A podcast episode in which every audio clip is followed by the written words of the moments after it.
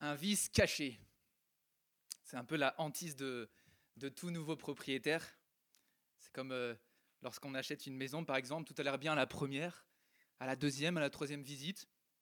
On achète la maison, on signe les papiers, on récupère la clé, on aménage même dans le logement. Et quelques mois plus tard, on découvre qu'il y a des fuites de partout, il y a de la moisissure sous le parquet et des rats dans les murs. C'est pas ce qu'on aurait cru de l'extérieur. Et c'est exactement la même situation qu'on va rencontrer dans notre texte ce matin. On passe de tout un peuple qui tremblait à la fin du chapitre 13, verset 7, tout un peuple qui tremblait. À la fin du chapitre 14, et des victoires éclatantes face à des oppresseurs. On avait vu la, la semaine dernière que le compromis de, Saül, il marquait la, fin du, du, début de son règne. Et son échec, il ne fut pas tout d'abord militaire, en fait, il avait été choisi par Dieu pour délivrer Israël de cette oppression. Il avait connu des victoires, des succès. La fin du chapitre 14 nous le montre. Partout où il se tournait, il était vainqueur. Mais derrière ces, ces, apparences extérieures, il y avait un vice caché. Alors qu'il avait été choisi pour obéir à Dieu, pour le servir, il vit dans le compromis et son cœur est de plus en plus éloigné de Dieu. Mais alors, qu'est-ce qui a conduit le peuple à passer de, cette fuite, de ce tremblement à, cette victoire éclatante? On va voir aujourd'hui les, les coulisses de cette grande délivrance. Venez avec moi, on va voir le plan, vous avez à la page 2 de votre bulletin.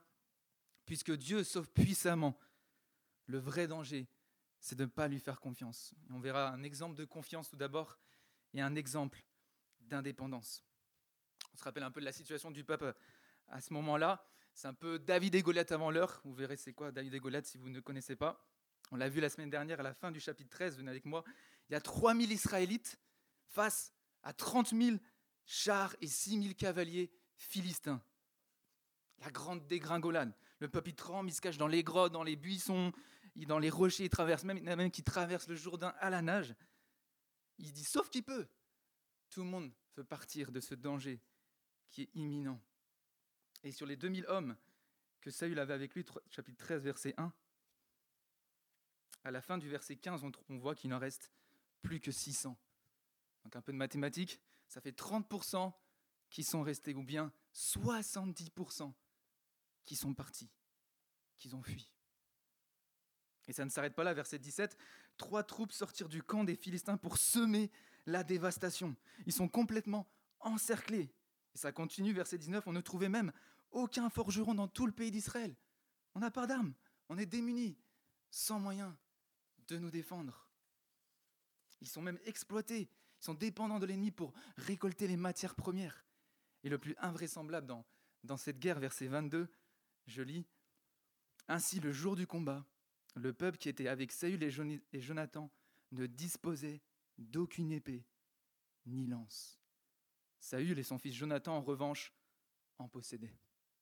Face à une armée immense, innombrable, ils sont sans défense, désemparés, dans une situation désespérée. Ils sont au pied du mur, dans la détresse totale. Je ne sais pas où vous avez peut-être déjà arrivé ce, genre de situation, vous êtes stressé, éprouvé face à, une échéance qui, qui, se rapproche de plus en plus, de plus en plus. Vous êtes peut-être découragé dans une situation au travail qui, qui ne s'est pas passée pour, comme prévu. Vous avez peut-être travaillé pendant des semaines et des semaines et le fruit de votre travail s'est essoufflé. Vous êtes peut-être angoissé peut-être par la, le problème de santé d'un de vos proches, de vous-même.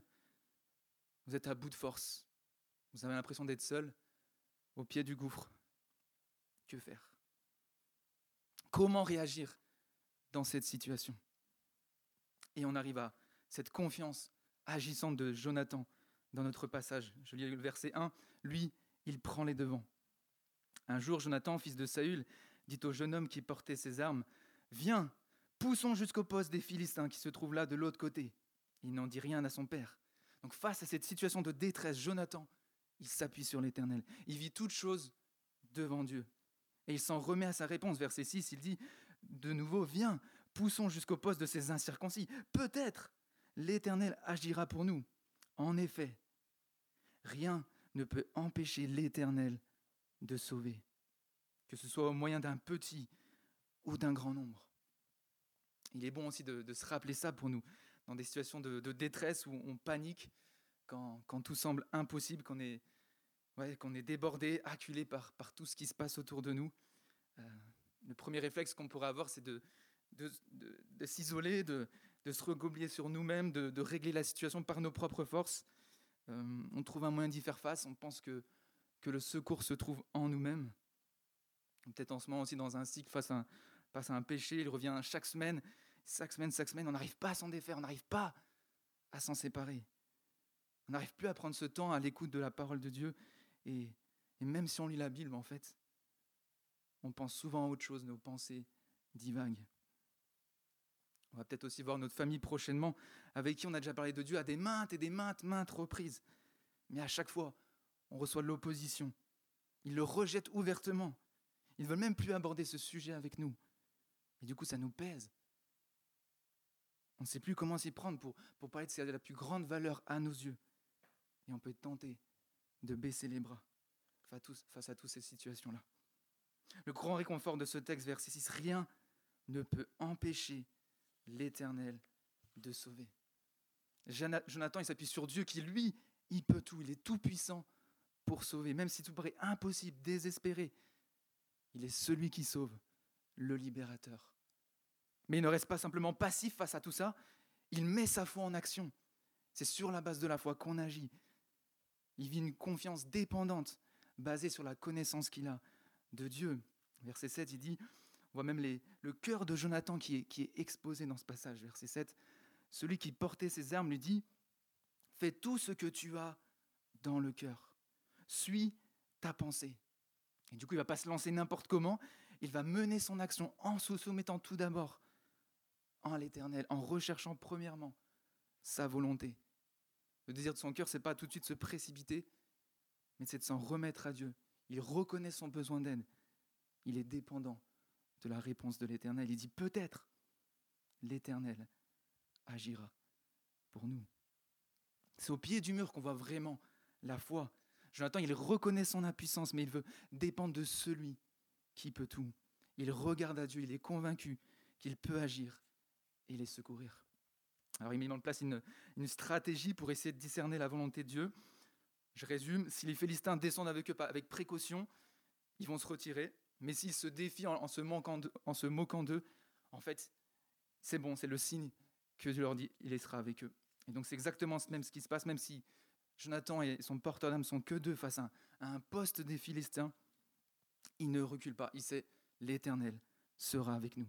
Et par deux fois, on voit dans ce texte Jonathan qui exprime sa confiance dépendante. Verset 10, L'Éternel les livre entre nos mains, entre les mains d'Israël.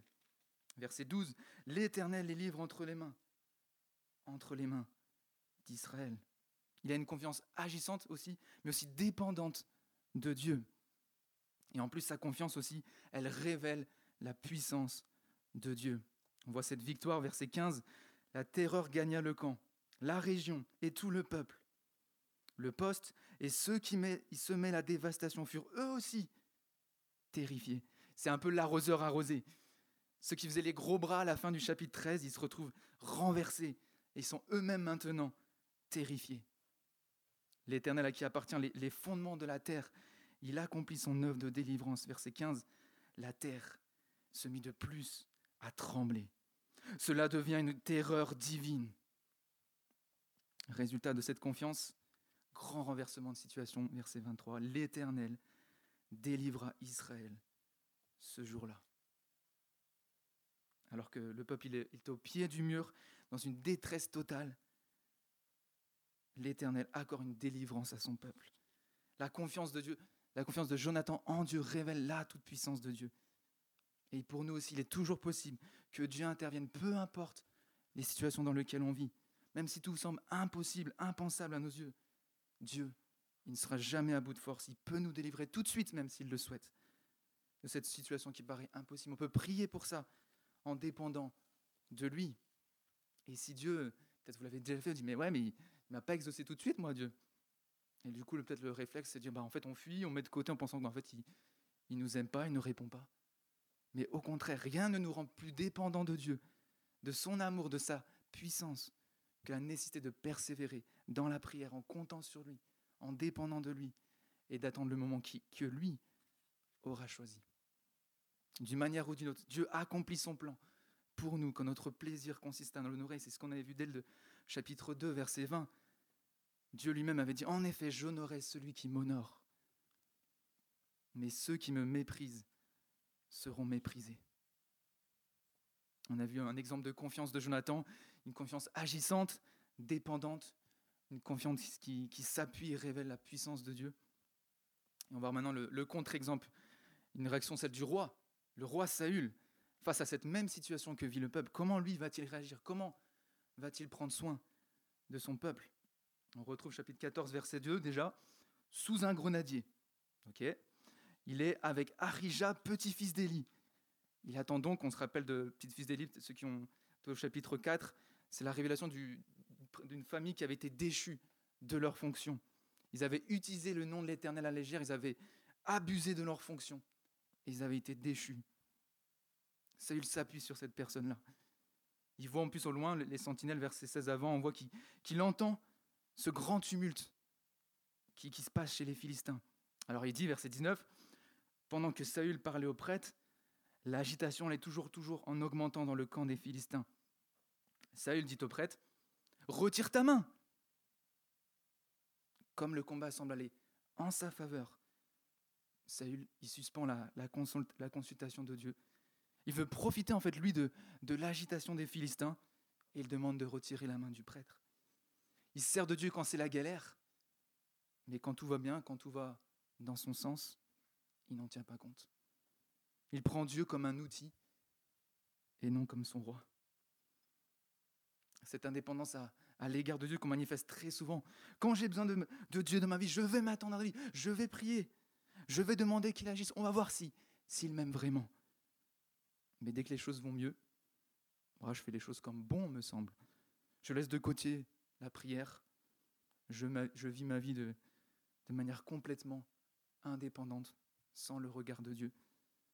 Mais est-ce que Dieu est vraiment mon roi quand j'agis comme ça? Cette, indépendance, elle est rapidement centrée sur lui. Et c'est ce qu'on voit. On voit Saül, il surfe sous la vague de, de la victoire de son fils. Verset 20, c'est la confusion totale. Les Philistins tournèrent les épées les uns contre les autres dans un très grand trouble. Verset 22, ceux qui étaient cachés reviennent et les Philistins fuirent. C'est eux qui fuient maintenant. Grand renversement de situation l'Éternel délivra Israël ce jour-là. Et en fait, on aurait pu arrêter ce, texte-là, verset 23. Le peuple aurait pu se lever à de grandes réjouissances, comme exactement ce qui s'était passé au chapitre 11. Ils auraient pu remercier l'Éternel, faire un grand festin, remercier pour sa délivrance. Mais pourquoi il ne s'arrête pas là? Pourquoi ça continue? Et là aussi, on va voir les motivations réelles du cœur de Saül qui sont mises en lumière. Lui, il veut avant tout se venger. Verset 24, on voit, la journée fut fatigante pour les Israélites. Saül avait lié le peuple par serment en disant, Maudit soit l'homme qui prendra de la nourriture avant le soir, avant que je me sois vengé de mes ennemis. Tout tourne autour de sa personne. Alors que le peuple il est exténué par la journée, lui, il lie le peuple par serment pour accomplir sa vengeance. Il définit lui-même les malédictions que c'était réservé à Dieu seul il rapporte tout à lui-même. Il considère d'abord ses intérêts avant ceux du peuple. Il ne prend même pas en compte la situation du peuple. Il est focalisé sur son projet. Et ça, combien ça peut être aussi très, souvent notre cas. On est, focalisé sur des, projets à présenter au travail, sur, mon examen, mon concours à venir, sur même des jeux vidéo. Dans mes travaux, on, est, on est concentré à ça, on n'écoute même plus ce qui se passe autour de nous, on est vraiment dans notre bulle. Avec, en, prime le fameux J'arrive qui peut prendre un, certain temps. Il faut que je finisse mon projet avant. C'est beaucoup plus important que tout le reste. On est omnubilé par ça. Et on peut même finir par être dérangé, même frustré, en colère. On a été dérangé dans notre travail. Alors qu'en fait, les personnes se sont démenées autour de nous. Ce cœur centré sur nous-mêmes, il impacte nos proches, qu'on s'en rende compte ou non. Ça atteint nos relations et on finit par vouloir que tout tourne autour de nous. C'est la base de tout péché, un, désir, un désir égoïste de d'abord savoir ce qui nous plaît, être au centre de l'ascension, recevoir les éloges, les remerciements. être au contrôle de toute chose. Tout nous pointe vers le moi. C'est moi le plus important, c'est mes projets. Ça, il prive son peuple par son preuve de nourriture, par des choix déraisonnés, même par ses paroles hâtives. On voit des précisions, verset 24, la journée fut fatigante, personne n'avait pris de nourriture. Verset 28, le peuple est épuisé. Verset 31, le peuple était très fatigué. Et en plus, il est contraint de respecter ce serment absurde de, son roi. Verset 26, on voit, lorsque le peuple entra dans la forêt, il vit que le miel qui coulait, mais personne ne porta la main la bouche, car le peuple respectait le serment. C'est comme si on, avait, on avait Saül qui était conducteur d'un bus, que le peuple un peu c'était les passagers. Ils avaient passé une journée harassante dans les bouchons, en plein mois d'août, juillet. Chaleur harassante, ils avaient faim, ils avaient soif. Quand est-ce qu'on arrive? Et en fait, ils voyaient en permanence des aires de repos filées à côté d'eux. Et en fait, non. Et le conducteur, il était focalisé sur son projet. Malgré la soif, la faim du peuple, il n'en prenait pas rigueur. On voit Saül qui tombe de plus en plus dans ce déclin. Il est aveuglé par ses ambitions. Cette indépendance qui, qui, le, conduit à vouloir tout contrôler. Et même des choix incohérents. Jonathan, il est surpris. Verset 29, il dit Mon père vous fait du tort au peuple. Regardez donc, comme ma vue est devenue claire du fait que j'ai goûté un peu de ce miel. Si aujourd'hui le peuple avait mangé du butin qu'il a trouvé chez ennemis, la défaite des Philistins n'aurait-elle pas été plus grande? Ah Le peuple, il n'en peut plus. Verset 31. Ce jour-là, ils portèrent des coups aux Philistins depuis Micma jusqu'à Ajalon. Le peuple était très fatigué et il se jeta sur le butin. Il prit des brebis, des bœufs et des veaux, les égorgea même le sol et en mangea avec le sang. Le peuple, est assoiffé, il est épuisé, et il rompt le serment de, de Saül. Mais en plus, il va encore plus loin que ça. Il viole la loi même de Dieu en mangeant de la viande avec le sang. On voit cette précision plusieurs fois.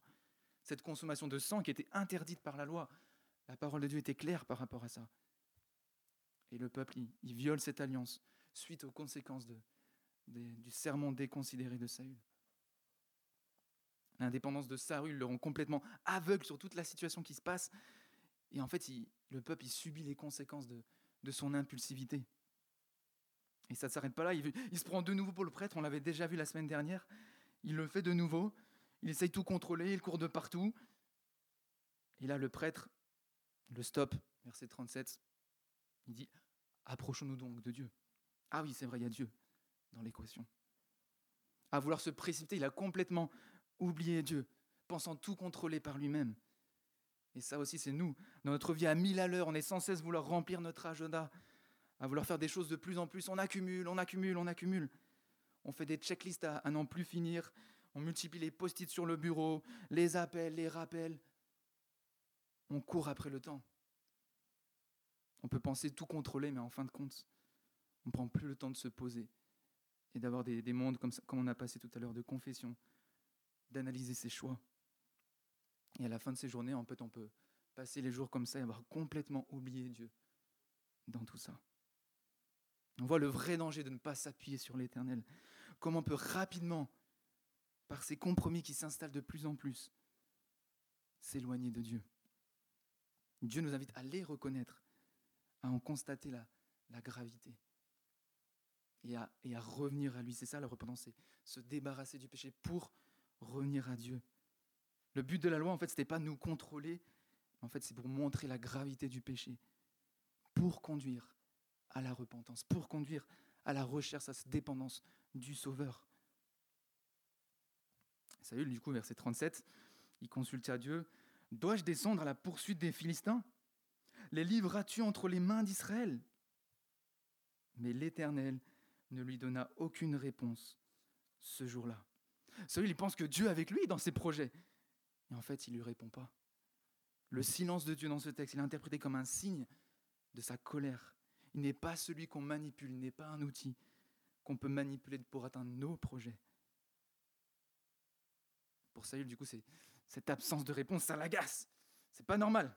Si Dieu ne m'aurait pas répondu, c'est probablement que, le peuple il a dû faire quelque chose. Le peuple a dû pécher, c'est pas normal. Alors il prononce un, deuxième, un troisième serment. Verset 39, on dit, on, voit en effet l'Éternel, le libérateur d'Israël est vivant. Même si mon fils Jonathan en est l'auteur, il mourra. D'un point de vue ça, on peut se dire, ah, en fait, ça, il agit bien, de loin, il est avec un prêtre, il fait appel à l'arche de l'Éternel, il veut même faire expier le sacrifice du peuple. On se dit, bah, c'est pas trop mal. Et en fait, on voit que c'est subtil, c'est caché. On, voit, on revient à notre vice caché de, du début. De loin, ça paraît beau, et, dans le fond, on voit le, cœur qui est, complètement apparent. On voit derrière cette apparence de piété lointaine, en fait, son cœur, il n'y est pas du tout. Il n'y a aucune remise en question de sa propre part. Il y a un peu une certaine ambivalence. D'un côté, il fait appel à Dieu, mais de l'autre, il utilise le nom de l'Éternel à légère. Il veut défendre plutôt sa royauté avant tout que Dieu lui-même. Et, ce, danger, ça nous guette tous. En fait, c'est très humain, on veut bien faire les choses, mais en fait, en réalité, on essaie de, vivre notre foi par nos propres forces. On est, tenté de vouloir, montrer à tout le monde que tout va bien. Bon, je suis à fond pour Dieu. Mais en fait, au fond, dans notre cœur, on cherche même plus cette intimité avec Dieu. On peut même être à, fond dans l'Église, avoir un cœur qui, même qui cherche avant tout le regard des autres. Et le pire dans cela, c'est que même si nous, de l'extérieur, on voit des personnes qui, qui s'activent, qui, qui, pensent, qui, qui, font des choses pour Dieu, en fait, au fond de la personne, en fait, elle peut cacher ça. Et ça peut être sec dans sa vie. Mes amis, être fidèle à Dieu, c'est dur parce qu'en fait, le, le principal concurrent à, à cela, c'est nous. C'est notre propre cœur. C'est nous-mêmes. L'indépendance de Saül nous montre combien on peut vite, nous aussi, se détourner de Dieu dans notre vie si on ne prend pas chaque jour le temps de s'examiner face à Dieu. Il était plus, Saül était plus préoccupé par le péché de son peuple que par son propre cœur, que par sa propre vie. Il avait oublié qu'il avait été choisi pour servir Dieu, pour vivre pour Dieu, et non que Dieu, et non l'inverse, que Dieu vive pour lui. On voit le dénouement final de toute cette histoire, verset 42, un peu intrigant. Jonathan fut désigné. Et là, on se dit pourquoi? C'est le seul qui paraît innocent. Il n'a pas utilisé le nom de l'Éternel à légère par des, serments absurdes. Il n'a pas violé la loi en mangeant la viande avec le sang comme le peuple. Pourquoi Jonathan est-il choisi? Je pense qu'il est choisi parce que Dieu permet de montrer la différence entre la confiance en Dieu et l'indépendance vis-à-vis de Dieu. Malgré son ignorance du serment, il n'était pas au courant, Jonathan. Il est prêt à porter sur lui les conséquences du péché. Verset 43, il dit, Me voici prêt à mourir. Saül, lui, il continue dans, son, dans sa folie. Il donne un troisième serment. Saül dit que Dieu me traite avec la plus grande sévérité. Si tu ne meurs pas, Jonathan. Et là, on voit la dégringolade de Saül comment son cœur s'est éloigné de Dieu. On a vu au chapitre 11, c'est exactement le même scénario. Grande victoire de Dieu. Des personnes s'étaient moquées de lui, l'avaient méprisé. Il a dit non, personne ne sera mis à mort aujourd'hui car l'Éternel avait accompli la délivrance. La même situation se passe quelques années plus tard. Et cette fois-ci, il est prêt à vouloir tuer son propre fils pour avoir violé son propre serment. Il est complètement avlégué dans son orgueil. Et même pour le peuple, c'en est trop. Verset 45, eux aussi se mettent à jurer sur l'Éternel. Il dit quoi? Jonathan mourrait Lui qui a accompli cette grande délivrance en Israël? Certainement pas. L'Éternel est vivant, pas même un cheveu de sa tête ne tombera à terre, car c'est avec Dieu qu'il a agi aujourd'hui. Ainsi, le peuple sauva Jonathan, et il ne mourut pas. Jonathan, il sauve le, peuple de l'ennemi, des oppresseurs des Philistins, et le peuple, il sauve Jonathan du roi, de Saül, de son propre père. Quand on voit la folie de, Saül dans ce texte, on pourrait dire c'est un peu, un peu gros le, dossier. Lui, il est vraiment aveuglé, il perd la boule. Encore un qui a abusé de son, son pouvoir au, détriment des autres. On en revient là. Je ne sais pas vous, mais en préparant cette prédication, je me suis constamment reconnu en Saül, alors que pourtant je m'appelle Jonathan à vouloir en permanence prendre des décisions hâtives de manière précipitée, à courir de partout, sans consulter Dieu, sans prendre en compte les conséquences que ça pourrait avoir sur la vie des autres. Mener ma vie de manière indépendante vis-à-vis de Dieu. Et pour se dire ce matin, ok, c'est bien beau tout ça, mais moi, la foi de Jonathan, en fait, je ne l'ai pas. C'est quoi mon espérance si je n'ai pas cette foi-là? Comment je peux être sûr en fait que l'Éternel veut me sauver, qu'il s'intéresse vraiment à moi? Et c'est là qu'on regarde à Christ. Dieu, lui, il a prouvé ses intentions en s'approchant de nous par Christ, en certains en, en se donnant totalement, en voulant, au péril de sa vie, nous sauver pour que nous puissions être délivrés. Parce que Christ, lui, il a mené une vie entièrement dépendante à Dieu. Alors moi aussi, en m'appuyant sur lui, je peux essayer de refléter par ma confiance en lui sa bonté, sa justice, sa bonté, prendre le temps d'aimer Dieu et aimer les autres. Puisque Dieu sauve puissamment, le vrai danger, c'est de ne pas lui faire confiance.